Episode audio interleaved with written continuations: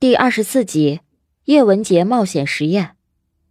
杨卫宁和雷志成鼓励叶文洁继续研究下去，但是叶文洁知道研究已经到了山穷水尽的地步，他打了报告，打算承认自己在这件事情上无能为力，却听到雷志成和杨卫宁打算提供环境让他继续研究下去。叶文洁也没有把报告交上去，否则他就没有办法接触到先进的资料了。这个决定却让叶文洁有了新的发现。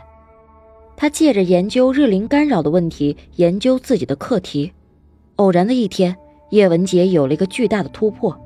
叶文洁把自己的发现告诉了杨卫宁。他猜测，太阳是个电波放大器，人类可以利用太阳向宇宙发出信号。杨卫宁也十分的激动，但是要与国外科学家联系，确定这种可能性的难度很大。杨卫宁也只能试着帮着他申请。叶文洁点了点头，提出了一个更加简单的方法，可以将红岸的发射系统直接发出信号。杨卫宁认为雷志成绝对不会同意，但叶文洁执意要试一试。果然，这个想法得到了雷志成的反对。杨卫宁和叶文洁极力相劝，但是这件事情存在极大的不确定性，潜在的风险实在是太大了。叶文洁很失望。杨卫宁劝他别再考虑实验的事情了，为了考虑自己，也应该放弃。叶文杰没有听杨卫宁的建议，他心中许久没有燃起的希望不能这么就扑灭了。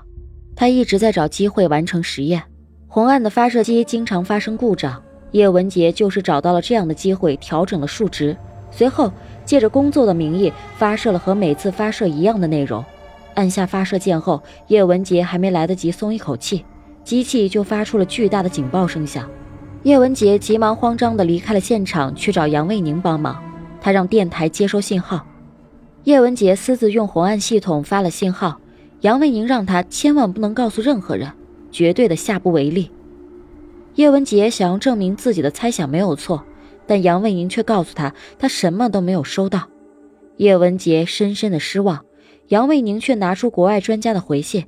叶文洁再次燃起了希望，试图证明自己的猜想，但是很快他再次失望了。但是叶文洁并不知道，那一刻地球发出的声音已经以光速飞向了宇宙。叶文洁一字不差地讲完了这段经历，众人再次激动了起来，高喊着口号。但是那次发射后，叶文洁的生活回归了平静。